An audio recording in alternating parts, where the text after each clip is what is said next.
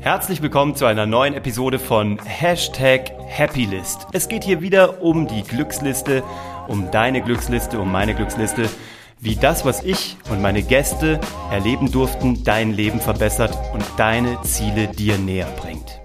Ich hatte heute einen Gast bei mir. Bei mir kommen häufig Unternehmer vorbei, die meinen Podcast gehört haben, die mich kennen, die über eine Empfehlung kommen.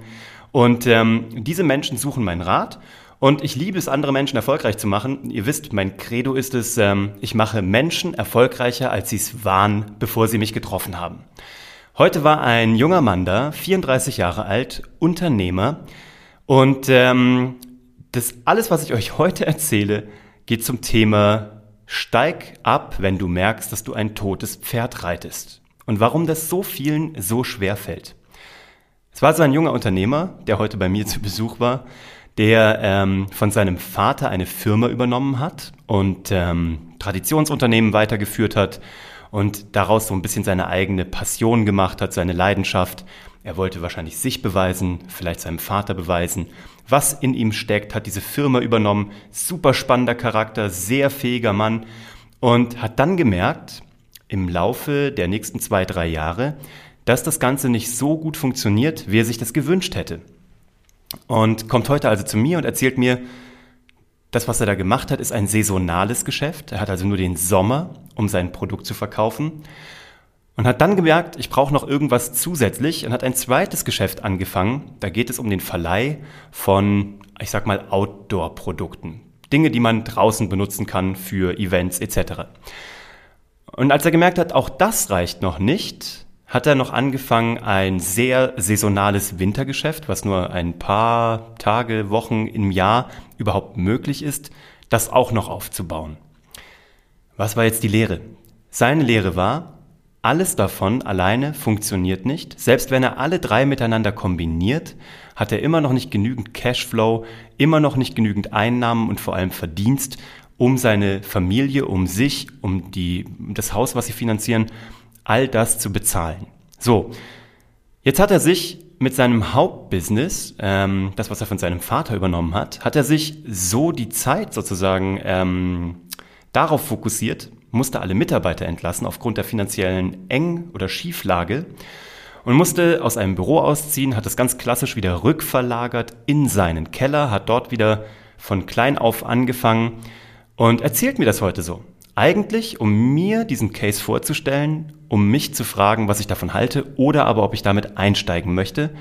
Und während ich mir all das anhöre, habe ich erstmal noch nichts gesagt und am Ende habe ich ihn gefragt, ob ich ihm ganz offen mein Feedback geben darf und habe ihm das dann auch gegeben, nachdem er gesagt hat, dass er das sehr gerne möchte. Und mein Feedback ist, er hat keine Firma. Er hat immer von einer Firma gesprochen, seine Firma. De facto war er ein Einzelkämpfer, wie es, glaube ich, vielen da draußen geht.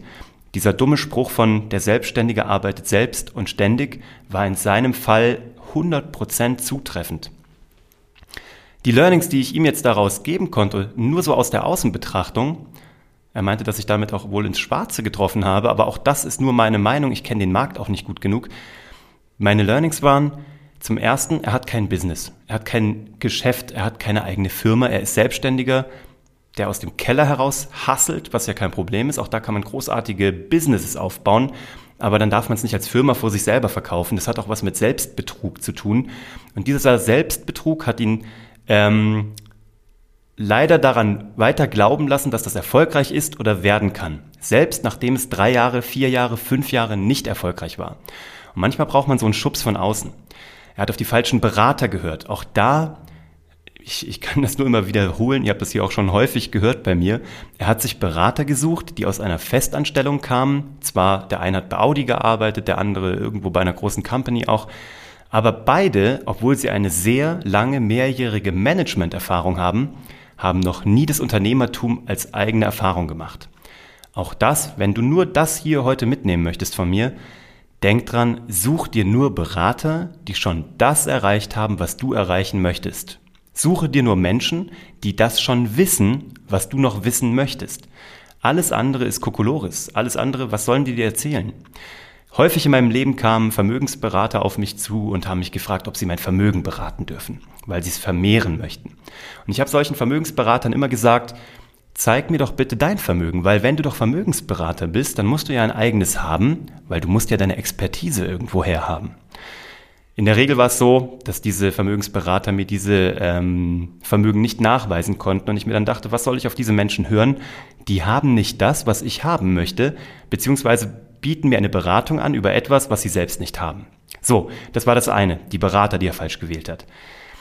Während er mir das aber erzählt hat, hat er ein zweites Seitengeschäft aufgebaut, ein Outdoor-Business und hat dafür eine ganz simple Website hochge hochgeladen, hat sich eine sehr gute Domain ges äh, gesichert ohne aber darüber groß nachzudenken. Er hat einfach gemacht.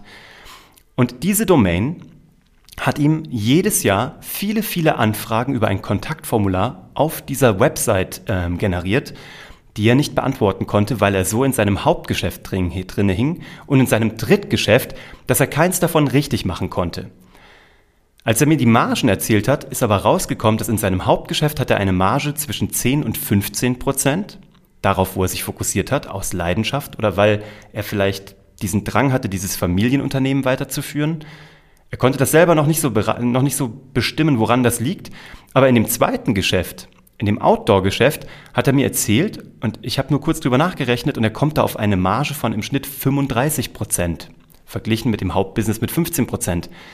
Und während er mir das erzählt, frage ich ihn, warum er das Hauptgeschäft macht. Es ist halt überhaupt, die Marge ist schlecht, die Haftung ist sehr hoch, das Risiko ist sehr hoch, die Vorleistung ist sehr hoch.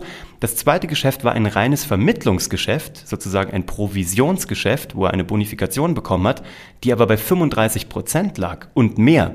Das konnte er aber gar nicht angehen, weil er so beschäftigt war mit den anderen Sachen und nachdem er seine Mitarbeiter gehen lassen musste, hat sich um diese Leads, die er gesammelt hat, kostenlos über eine sehr gute Domain, die er aus Versehen sozusagen registriert hatte, die hat keiner mehr abgearbeitet. Als ich ihm gesagt habe, was er machen soll, habe ich ihm gesagt, dass ich in diesen Case nicht einsteigen würde, einfach weil ich da kein Wachstum sehe. Dieses, diese Produkte, egal in welchem Bereich, sind nicht so, dass sie in Zukunft häufiger nachgefragt würden. Ähm, und man kann bei einem Produkt sogar ein Ende von in anderthalb bis drei Jahren absehen. Was ich ihm aber gesagt habe, ist erstens, du hast kein Geschäft, also du hast keine Firma, du fokussierst dich falsch und du reitest ein totes Pferd, also steig ab. Jetzt kam raus, dass er halt wirklich sich familiär verpflichtet gefühlt hat, dass er sich äh, selber beweisen wollte, was er für ein guter Unternehmer ist und dabei aber so einen Tunnelblick bekommen hat, dass er ein komplettes lukratives Business, nämlich sein Zweitbusiness, gar nicht betrachten konnte. Also wenn du vielleicht irgendein Business betreibst, hinterfrage wirklich, was du dir davon erhoffst. Ich habe heute mit ihm auch eine Liste aufgestellt mit meinem Besucher und habe ihn gefragt, schreib mal eine Liste auf, was du möchtest. Und da kommen die Klassiker drauf, so ich möchte aufhören zu arbeiten mit 40. Also danach noch weiterarbeiten, aber nicht mehr müssen. Er möchte mehr Zeit mit seiner Familie verbringen. Er möchte etwas machen, ähm, was ihm Selbstbewusstsein gibt, wo er also, ich sag mal, mit dicken Eiern durch die Welt rennen kann, weil er ein erfolgreicher Unternehmer ist. Und dann standen noch zwei weitere Punkte dabei und als wir so alles durchgingen, haben wir festgestellt, dass keines seiner drei Geschäfte, die er momentan hat, irgendetwas davon erfüllt oder beantwortet. Also das, was er momentan macht, bringt ihn zu keinem seiner, seiner fünf Punkte. Mach doch mal für dich vielleicht eine Liste, wo du draufschreibst, was möchte ich eigentlich von meiner beruflichen Laufbahn und parallel aber auch von meiner privaten Laufbahn, von meinem Leben. Weil um deine Happy List zu erreichen, um deine Glücksliste oder deine, deine, Glück, deine, deine Glückswünsche zu erreichen, musst du wissen erstmal, was sind deine Glückswünsche, wie schaut deine Happy List aus und führt dich das, was du aktuell tust, dahin oder vielleicht nicht. Wenn du jetzt merkst, du hast dir da fünf Punkte oder sechs, sieben, acht Punkte aufgeschrieben und das, was du aktuell tust, bringt dich da nicht hin, dann gibt es zwei Möglichkeiten. Entweder du änderst das, was du gerade tust, um dahin zu kommen, oder aber, und das kann auch passieren und das ist vollkommen legitim, vielleicht sind diese Ziele, von denen du denkst, dass es deine Ziele sind, Vielleicht sind es gar nicht deine tiefsten Ziele, weil man ja sagt, die Veränderung kommt erst, wenn deine Ziele klar sind und wirklich deine Herzenswünsche sind. Vorher kann es sein, dass du dir Ziele einredest. Mach doch mal den Realitätscheck. Besprich das auch mit deiner Familie, auch super wichtig, wenn du eine Partnerin oder einen Partner hast.